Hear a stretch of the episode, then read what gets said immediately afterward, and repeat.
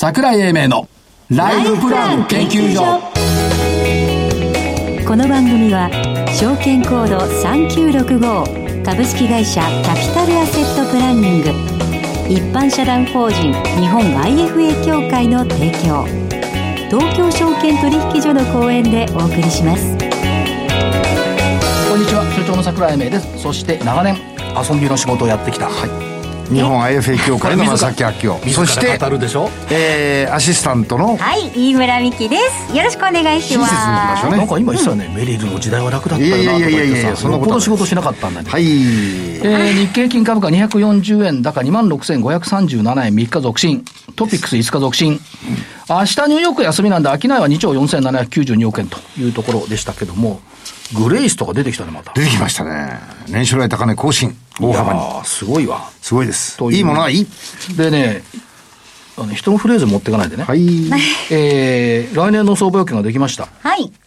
ご苦労様でした。ね、本当落語家さんみたいですね。なんで落語家なの 失礼な。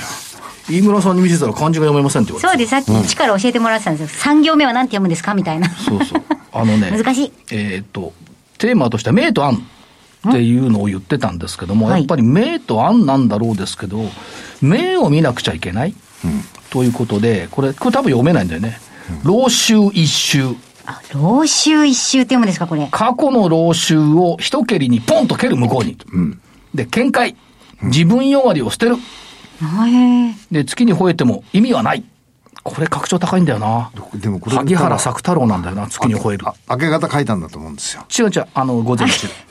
素直な心と明るい気持ちで我慢と発芽で新世界。はい、牛年って発芽の時なのよね。うんうんうんから、あサルカニ合戦、かぐや姫ということで、かぐや姫のように足元に光るお宝は自然に見つかる、それが定めだろう。うん、ということですね。誰でも見つかるんでしょうか。さまつ司祭にとらわれず、もうね、この30年間、さまつ司祭にとらわれすぎ。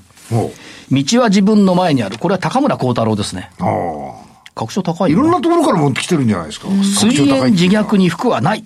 はい。これは誰ですか？これ自分で考えた。あ、そう。よだれを垂らしてもしょうがない。自分をいじめてもしょうがない。はい、えー、新滑こそが夢になる。新しいことこそが夢になる。はい。えー、大きな白いキャンパスに自由にデザイン描く。うん、えー、頭が奏でるメロディーは相場の未来の応援歌。これはあれだね。あの、うん、なんとなくエールにから来てるね、朝見てそうでしょう。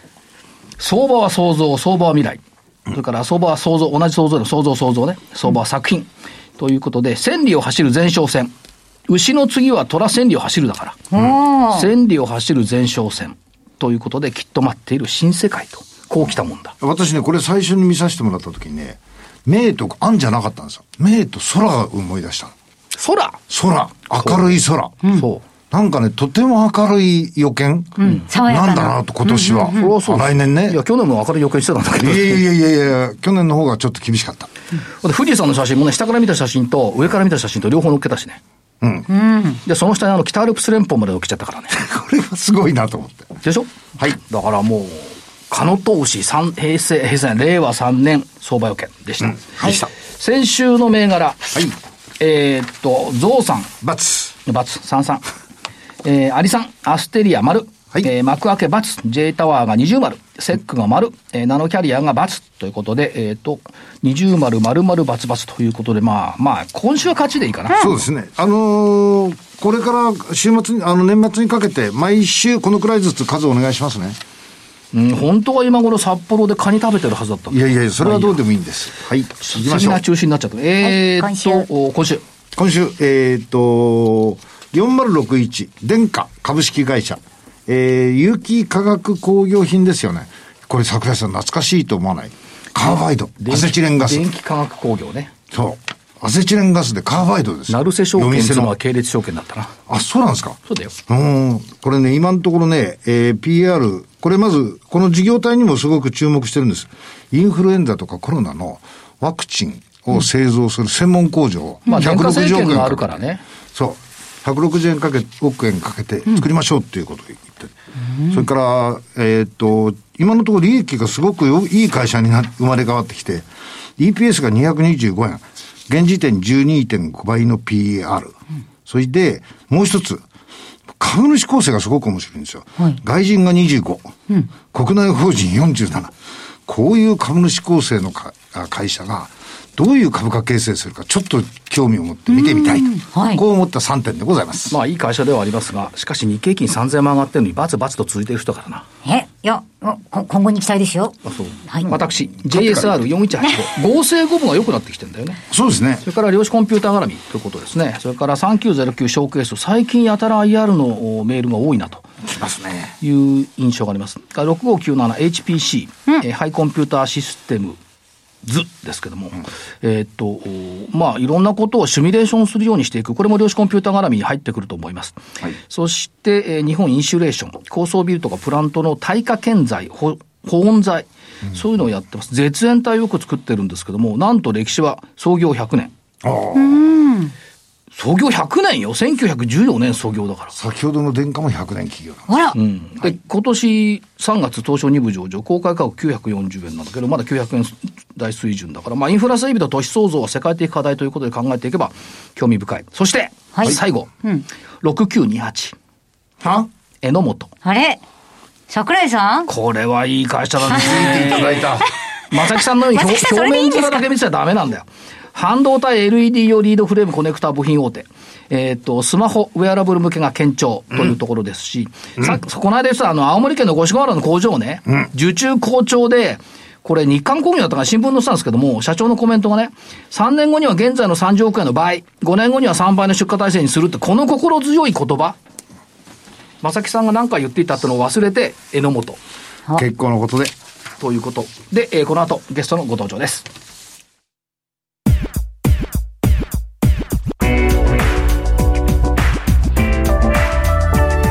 桜井英明のライフプラン研究所。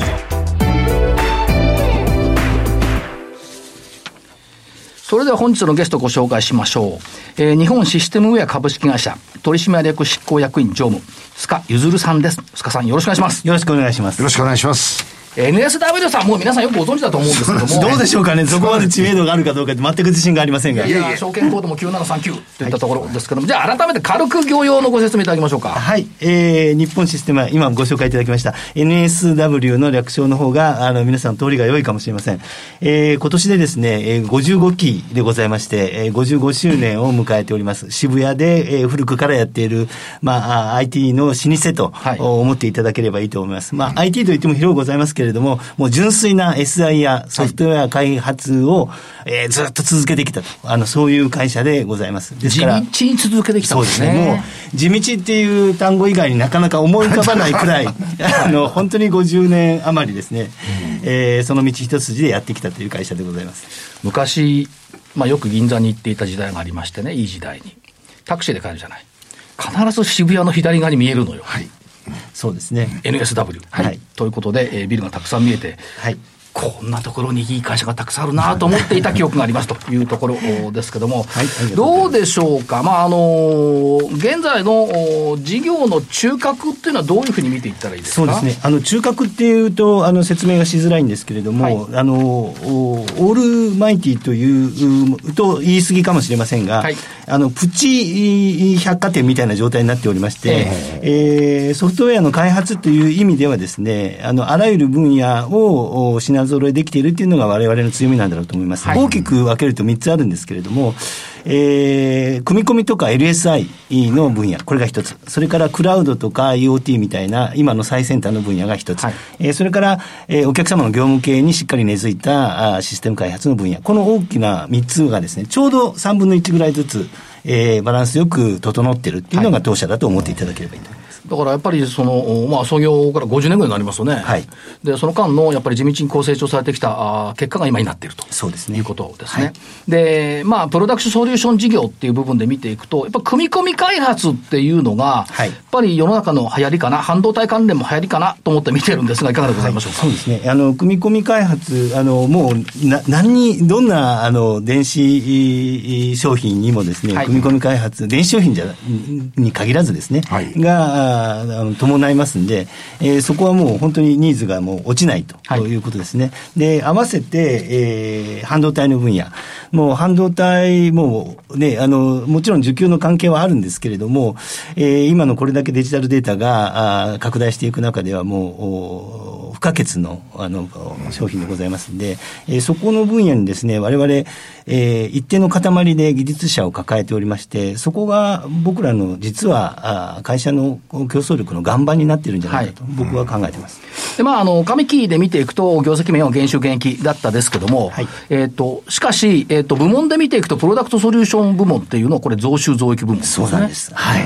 えー、残りの、I、さっき申し上げた IT とかですね、えー、SV と呼んでますけれども、IoT とかの分野、こちらはやや苦戦したんですけれども、はい、プロダクトの部分は、えー、増収増益、えー、利益率も高い利益率を確保できているという分野でございます。特にデバイス開発、まあ、LSI の論理設計ですとか、レイアウト設計、これが好調というふうに伺ってますそうですね、えー、やっぱりさっき申し上げたように、えー、LSI の開発ニーズ、これはもう本当にどんどん増えていく一方ということであります。で、そんな中でですね、えー、我々はその、まあ、量産のところとか、そういうところではなくて、えー、まさに設計の工程なんですけど、設計の工程も、はい、えー、なかなか、私、本当は詳しくないんですけれども、あの上流とか下流とかいろいろあるようなんですけれども、論理合成だとか、あるいは物理設計、はい、どうやってレイアウトするかっていうところですね、えー、そういったところやなんかが、あの、我々の得意分野でして、まさに今、えー、僕も本当に詳しくないんですけども、5ナノとか7ナノとかですね、はい、もう微細加工の極みみたいなところですね、それをどうやって加工して設計するのが一番合理的なのかみたいなところはですね、これは実はあの AI がやればいいじゃないかって僕はこの間言ったらですね、はい、その、それをやる、え、その AI を作るための設計を我々がやってるんです、はい、はい、あの社員から怒られたんですけれども、えここは本当に人の経験値、はい、これがものを言う世界らしいんですね。好きなんですよ、そういうね、あの技術、技術者のプライドっていうのは。AI じゃないんだ、俺たちは作った AI がやるんだよって。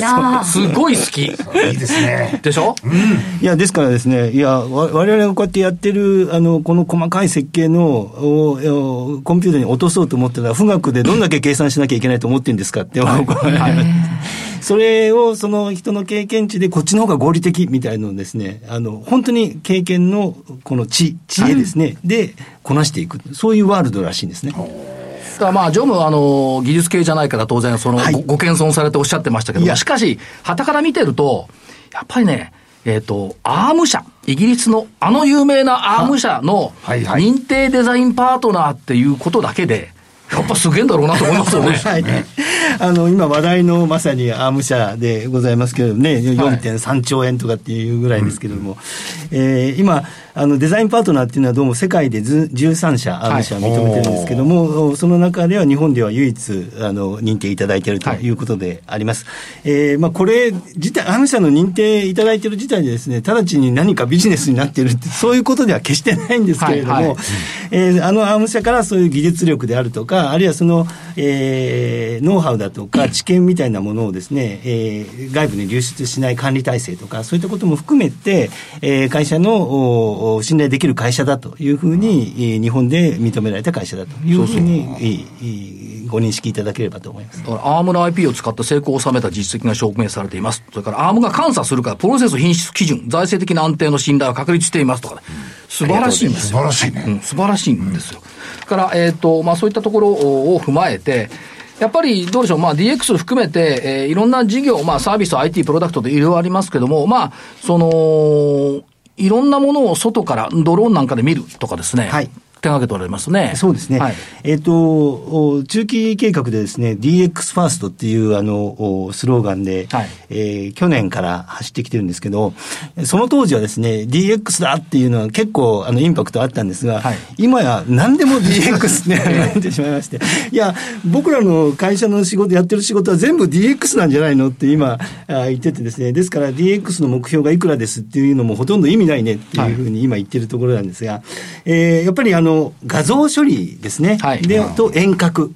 遠隔で画像処理を確実にこなしている、ここにやっぱり今、ニーズがあるなという感じであります。まあ非接触っていうのがキーワードになってきてますから、はい、まあ製造建築の現場とか流通物流の作業支援、この辺にもやっぱり役立ってくるということと、興味深かったのは、例えばコロナって、まあ、直接間接、まあ、間接でも直接そんな影響はないかと思うんですけども、はいあの、例えばソーシャルディスタンスの検知だとか、熱の感知する AI だとか、はい、マスク着用非着用を認識するとか、手洗いバージョンの手順判定とか、こういったこともやっぱり作り始めてる、ね、そうですね。これもまさに画像認識の、あの、一つなんですけれども、えー、一つの空間にどれだけ人数いるんだっけ？みたいなのを一瞬の画像で捉えるとかですね、はい、マスクもちゃんと着用してるのかとか、あるいは手洗いにも、これ僕ちょっとびっくりしたんですけど、手洗いが正しくやられているのかっていうのを、この動画でですね、あの、ちゃんと検知していくと。で、今の、今のはちゃんと正しくできていませんみたいな検知がきちっとできる。えー、熱の感知はまあ今でもね、ありますから、えー、そういうものが非接触でできるっていうのは、画像処理でこなしていけるということですね。あとあの、これ意外だと、これも意外だと、これいいんですね。千葉市動物公園、千葉ね、はい、千葉市動物公園の DX 支援。はい、動物公園の DX って何なんだろうって思うじゃないですか。ね、私も最初聞いて、動物園の DX 支援って何ですか？それって言ったんですけども、で、おまけにですね、それでフードロスの削減につながるんですって、フードロス話になって、うわ、あの、動物の餌ののロスを削減するのを AI でやるのかと思ったんですが、うん、あの、決してそうではなかったんですけどね、えー、そういうテーマパーク的なところのところでですね、あの、人の動きであるとか、うん、あのそういうのを画像で捉えていくということで、一番効率的な配置であったり、運営がどうなのかっていうのを、これも画像データから解析していこうという取り組みです。あとはもう一つ、これも、あ、これいいなと思ったのは、運搬ロボットによるスマート農業の実現。はい。農業も高齢化してますからね。そうですね。で、効率化もしなくちゃいけない。はい。えー、運搬ロボットと呼んでますけれども、要は自動運転でございますね。うん、えー、自動運転で、えー、人の動きを追尾してですね、えー、要は収穫物を運んでくれたりとか、えー、カゴが満タンになると自動的に検知して自分でトラックまで帰っていくとかですね、うん、えー、そういうような、あまあ、運搬ロボットみたいなのが、あ人手の助けになるっていうのが実証実験で始まっているということです。だから先ほどジョーもおっしゃったように、あらゆる分野が御社のターゲットと考えられちゃいますよね。つまり本業をやることによって DX を推進されるっていう。うん今改めて DX なんて言わなくても、もともとやってたし、そうなんです、これからもってことですよね。私が DX だ。ウィア DX。ウィア DX。DX っていうのがどうも変になってきちゃってですね、はい、改めて DX って取り上げるのがどうもおかしいなと。もうやってることそのものが DX だという状態です。だから、あの、ここで改めて、いや、うち DX っていうよりも、もう会社見てくれっていう感じですよね。どこにでもこれ、あの、循環している。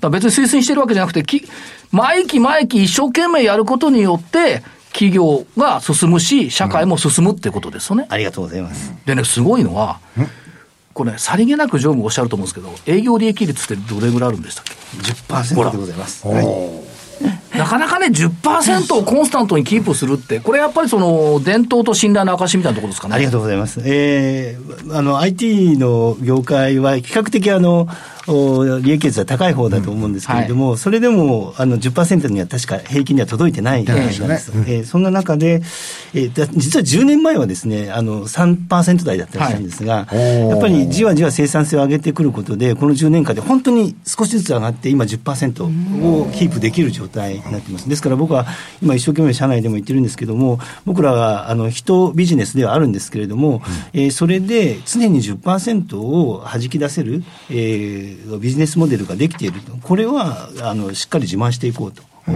言ってるぐらいですね、えー、この体制を長く続けていくっていうのが僕らのビジネススタイルかなというふうに思ってます。だから技術者の方々は自分たちでは10%って何よ？っていうことかもしれないんですよ。しかし、はたから見ると、特にわれわれ市場周りから見ると、コンスタントに営業利益率10%。だこれ目標に動いてる会社ってたくさんあるわけですよね。そうですね。その中でも達成しているっていうことは、これがやっぱり、まあ、あの、それはコロナとかね、あの、受注のずれとか、まあ、負債産経はそんなないと思いますけども、はい、まあ、そういったことで、まあ、確かに今期については、上期については、減収減益でしたけども、しかし部門で見ていけば増収増益もあるっていうことですから、やっぱり営業利益率の10%っていうのは全てを物語っている。そうですね。ありがとうございます。と思うんですよね。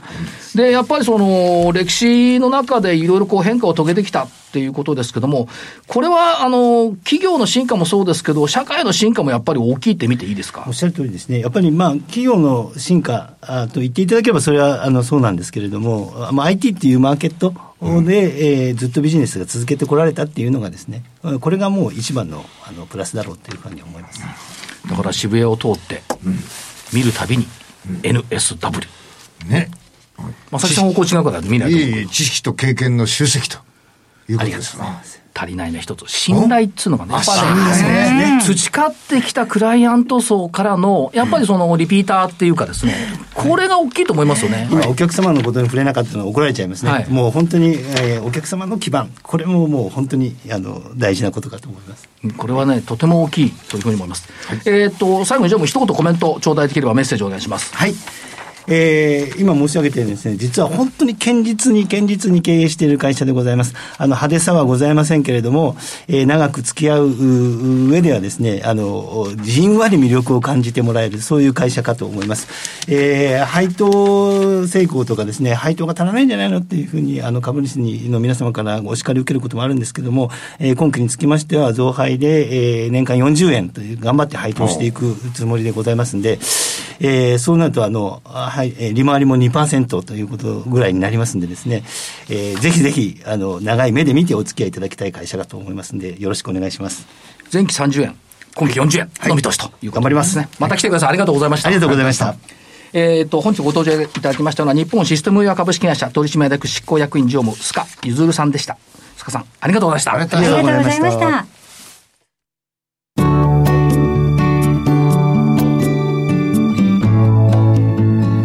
週のライフスイートさて、このコーナーでは皆さんと一緒によりリアリティのあるライフプランニングのノウハウを学んでいきたいと思います。えー、今週も株式会社キャピタルアセットプランニングコンサルティング部、金井国則さんにお越しいただいています。さあ、デザインユアゴールを使って、このコーナーでは、大田一郎さん55歳という方のプロフィールを使って、いろいろシミュレーションしてきているわけなんですけれど、はい、大田さんの、えっ、ー、と、現状は、えっと、お金はそこそこ持っているけど、だいぶ夢が大きいと。はい、えー、なんだか、あの、海外旅行に行きたい。えー、趣味には毎年60万円使いたい。しかもそれ90歳まで使いたい。えー、しかも70歳の時に住宅リフォームをしたいとか、子供に2000万円残したいとか、大きな夢のある方です。えー、で、気になるのはですね、これはなんか、見直しをある程度していかないと、全部は達成できないですよね。そうですね、やはりそのリフォームが50%ですとかですね、はい、えー、ご家族に残す資金が40%、まあ、これをどう考えるかによるかとは思うんですけれども、うんはい、まあ、あの IFA の方々にとってはですね、まあ、こちらをなるべく高い数字でお客様にご紹介できるような形でですね、コンサルティングをしていただきくためのツールとしてデザインやゴールを使っていただければと思っております。はい、えっ、ー、と、まあ、前回のように投資スタイルですとか、えー、追加投資額を変えることも可能ですけれども、はい、優先順位をつけさせていただいておりますので、その優先順位を変更するような形で、再度シミュレーションをしていただくことが可能です。はい。あ、そっかそっか。えっと、一番円旅行は絶対譲れないとか、あマイカーはちょっといいかなとか、そういうことですよね。あの、これ番号つけるようになってるんですよ。あ、そうなんですか。1234ってはいはい。それでイベントの順序変更を例えばやってみるとどうなりますか？そうですね、えー、今回、えー、2番目の優先順位で趣味はい、えー、の60万円と、3番目の優先順位で70歳の時に1000万円のリフォームという形で設定しておりますけれども、はい、えー、今回リフォームと趣味を入れ替える。簡単にこれは入れ替えることが可能になっております、システムで。で、シミュレーションの結果としてですね、基本生活費というのは、まあ変わらずの90%なんですけれども、えー、リフォームに関してはですね、50%から75%にアップすると。まあ趣味はですね、優先順位を下げたことで、まあ60%から50%に下がると。はい、まあこういう形で一つのイベントの達成確率、まあその、えー、イベントが実現できる可能性をですね、高めるというオペレーションをすることが可能になります。でもだって太田さんって旅行に250万円も使うのに、趣味にも月5万ずつ欲しいってことですよね。そうです。これ絶対見直した方がいいですよね。まあ失礼な話ですけど、でもだってね、それが30万円になったら、その浮いた分のお金を積み立てに回せたりもするわけですよね。そうです。一回奥さんに怒られた方がいいですいやいやいや、嫌です。私は嫌です。でも、こういうあの家族会議って大事ですもんね。そうですね。やっぱりご家族の中でですね、はい、いろいろと話し合っていただくというのは非常に重要なことだと思います。できればね、ご夫婦でね、お話しさせてもらうのが一番いいんですよね。はい。そのご夫婦の楽しいイベントである、この旅行代金も豪華海外旅行250万円っていうのも結構大きいですよね。そうですね。ですから今回デザインやゴールでですね、250万円を150万円にちょっと下げてみますと、はい、基本の生活費と旅行に関しては、えー、ほとんど変わらないですけれども、趣味が65%、こちらが15%アップですね。で、リフォームに関しても55%、こちらも5%アップ、ご家族に残す資金も45%と、こちらも5%アップさせることが可能になるというシミュレーション結果が出ております。いや、わかりやすいですね。いや、本当あの、都度その時の考えとかゴールも変化するでしょうから、うん、その時の優先順位に合わせてプランニングしていただけるっていうのは本当にありがたいですよね。機能的です。はい、大変お勉強になりました。金井さんどうもありがとうございました。え以上、今週のライフスイートでした。それでは、ここでお知らせです。株式会社キャピタルアセットプランニングは、金融機関に最先端のシステムを提供しております。証券コードは3965-39老後。フィンテックにより、日本人の豊かな老後と円滑な相続、事業承継を創造することをミッションとしております。国内42社の生命保険会社のうち、2社に1社が当社のシステムを利用し、政府の設計から申し込み、契約締結に至る政府販売プロセスをペーパーレスにより実現しております。また、障害資金繰りをスマホで予想するライフプランアプリ、資産家向け相続財産承継システムを開発提供しております。証券コード3965-39老後。キャピタルアセットプランニングは、フィンテックによって人生100年時代の豊かな老後を実現いたします。資産運用の目標設定は、人それぞれにより異なります。個々の目標達成のために、独立、中立な立場から専門性を生かしたアドバイスをするのが、金融商品仲介業 IFA です。一般社団法人日本 IFA 協会は、企業 IR 情報を資産運用に有効活用していただくため、協賛企業のご支援のもと、この番組に協力しております。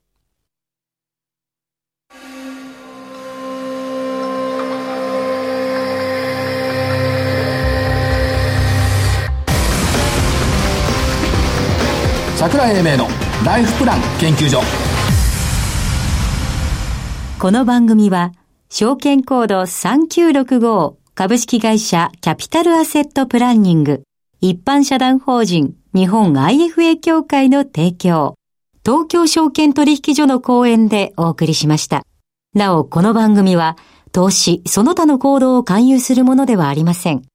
投資にかかる最終決定はご自身の判断で行っていただきますようお願いいたします。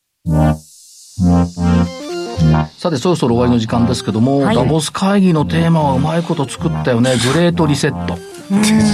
これね、経済だけじゃないね。そうです、ね、相場をね、グレートリセットして、ここをスタート地点として見ていくと、2万6000円って、うん、要するに過去のしがらみを全部捨て去って、はい、こっから相場が始まるっていうふうに見た方が、多分正しいんじゃないかなと思いますよね。だからまあグレートリセットでしょう。で、えっ、ー、と、アメリカから出てきているのは分断から協調っていうことでしょう。はい、だからやっぱりね、あの、独りよがりで、あの、間違った相場を見ちゃいかん。差別にここだわっちゃいかん、うん、来年の相場予見にも入ってそうですね。そう。だからみんなで仲良く渡らなくてもいいからさ、うん、協調していく、うん、ということが必要になってくる。それから社に構えちゃいかん。株なんて儲からないよっていうこのマインドがねやっぱりこの30年間の相場をね悪くしてきた。だからそういう意味では、えっ、ー、と、陰陽道じゃないですけど、陰と陽。はい。そして明と暗とおっしゃってましたけど、明と明。